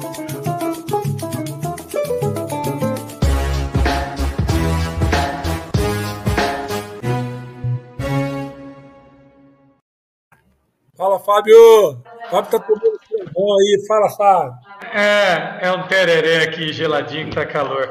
Ô, Claudião, prazer falar contigo novamente, cara. Pô, Obrigado. sempre engrandecedor. Gosto muito de te ouvir. Já te acompanho desde a época de Irati, de Londrina.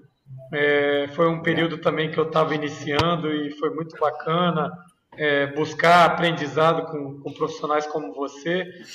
É, até uma hora eu ia te perguntar sobre isso. Nesses projetos eu não entendo é, é, o processo da, da, da, da, contratação de profissionais. Queria saber até nesse encerramento se você participou do, da contratação dos profissionais da categoria do sub-20, do sub-23, do sub-17, desses clubes aonde foram montados projetos que eu acho que isso seria de uma importância fundamental para os treinadores quando chegarem, levarem profissionais que confiam para ter essa, essa escadinha que a gente chama do 17 para o 20 para o 23. consequentemente, para preparar melhor para a sua categoria, que é o profissional, enfim.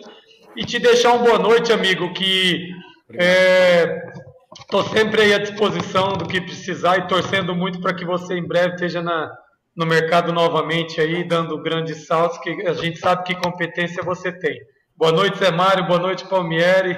Muito obrigado por, por mais uma vez estar aqui com vocês. Valeu, Fábio. Boa noite, obrigado. Foi um prazer também estar contigo aqui, né? É um amigo de longa data aí. E realmente, sim, a gente, a gente sempre teve essa opção de trabalhar com o profissional integrado, indicando até o perfil do profissional está próximo do, do, do, treinador profissional. Inclusive, é, a maioria dos treinadores do sub-20 eu exigia a permanência de dois ou três treinos no profissional, inclusive nos jogos, quando era possível, estar como um segundo ou terceiro auxiliar para estar tá integrado no processo do trabalho mesmo. E não ter essa distância, né? Ora, base lá, profissional aqui, não, a integração. Então, isso é uma coisa que eu priorizei no trabalho nosso e acho que é por isso que até funcionou muito bem, assim, em vários momentos. Perfeito. Meu caro Zé. Agradecer ao Cláudio. Mais um Highlander, mais um melhor do, do mundo, né? Obrigado, Zé. Porque todo, todos que têm vindo aqui tem falado coisas muito importantes do futebol brasileiro. É, eu espero que todas as ideias sejam tenham condições de colo ser colocadas em prática, porque isso que o futebol brasileiro está precisando. Né? E muito obrigado pela presença, pela paciência de aturar os velhos aqui. Mas, é, se Deus quiser, você vai estar colocado já já, tem competência pela pelos dias trabalhados, já mostra competência. Porque ninguém trabalha tanto tempo se não tiver competência. Né? Então, é, é, também trabalhar pouco, pouco tempo não quer dizer que o cara seja incompetente, não. A incompetência é de, de quem contrata e manda embora. Isso aí é, eu, eu falo porque é a verdade mesmo. Né? De qualquer maneira, espero que você já já esteja trabalhando, mostrando seu valor e desenvolvendo o futebol brasileiro, que é o que a gente está precisando. Um obrigado, obrigado. Palmeiras, um abraço, Fábio. Não, obrigado, Zé Mário. Obrigado. Foi um grande prazer e uma honra, né? Estar tá participando com vocês e principalmente com você, que para nós é uma referência, como outros grandes treinadores, né? Grandes profissionais que desbravaram o futebol brasileiro, né? Mostraram realmente o que é o futebol brasileiro, né? Como você citou do Zagallo, né? É, Tele Santana, Parreira, né? Lazzaroni, é, é, é Vanderlei Luxemburgo, né? Então eu até deixaria de, tá, o, o, próprio Felipão, então profissionais assim que deixam um legado para nós que estamos iniciando a carreira, porque eu me considero um iniciante, então é uma honra mesmo ter estar tá participando contigo, ouvir você e poder estar tá sempre escutando esses conselhos e as suas ideias a respeito de futebol. Então foi um grande prazer mesmo. Obrigado. Cláudio, eu fiz uma, eu fiz uma, eu fiz algumas entrevistas aqui que marcaram para mim, né? Desde o Instagram até aqui, né? Assim, umas que chamaram muito a atenção do Parreira, do Oswaldo Oliveira, do próprio Luxemburgo, que são que se você pegar assim o começo deles, é, é um começo muito simples, sabe? Você fala assim, o Parreira, por exemplo, ele é de um bairro que é subúrbio carioca, onde eu fui criado lá no Rio de Janeiro, onde eu nasci lá e fui criado. Você fala assim, caraca, pé sujo, sabe? Assim, bem subúrbio mesmo, subúrbio, gente pobre. Fala, é, é, Padre Miguel, vizinho ali da escola de samba, sabe? É, é a Caixa d'Água, é um bairro vizinho ali. O Zé sabe onde é, né? Ali a escola de samba, tem a Caixa d'Água. O, o, caramba, quando o Parreira falou, não acreditei. Você pega o, o Oswaldo Oliveira, mesma coisa. Aí você pega o Luxemburgo, desculpa, mesma coisa. Pô, esses caras aí, eu fiquei pensando, pô, só, só eu que não dei certo. Esses caras deram certo. Rapaz. Todo Meia, pô. Pô, pronto, subúrbio carioca também. Aí você, é, sabe assim, professor, eu quero te dizer o seguinte: isso vale para você, vale é, vale para todos os colegas que estão nos ouvindo, né, ou que vão nos ouvir. Assim, olha, não desista, não fique triste, não não abaixe a cabeça, porque esses caras que são campeões do mundo, são referências no mundo do futebol, esses caras saíram do nada. Sim. Eles saíram absolutamente do nada. Aí você pega, ouve a história deles e fala assim: caramba. E eles contam numa simplicidade, só que eles tinham algumas coisas que eram peculiares a eles. E aí, uma delas é o seguinte: eles eram extremamente focados, obstinados, inteligentes, estudiosos, né? Você vai vendo assim, o que, que esses caras têm em comum?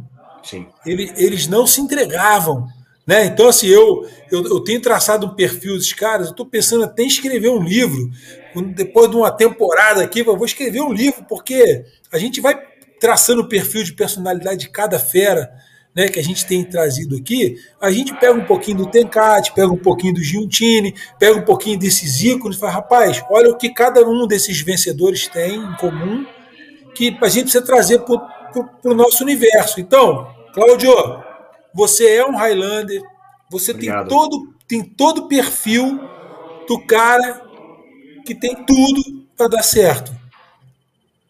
Mantém teu foco, Obrigado. vai em frente, acredite. Ó, ontem eu estava aqui com o Jardine, Jardine tomando um vinho. Ele ia, ele ele estava montando o time ainda.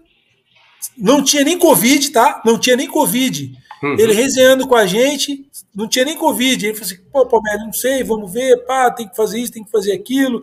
Tava aquela, não sabia se ainda se ele ia ter êxito ou não.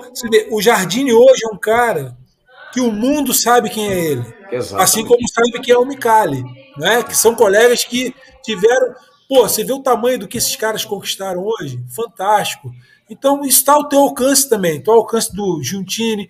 Zé Mário é um cara que já ele já está aí numa prateleira em cima, mas. Sim, com certeza. Todas as possibilidades estão abertas para ele também. Então, cara, vai em frente, que Deus te dê saúde, que é o mais importante.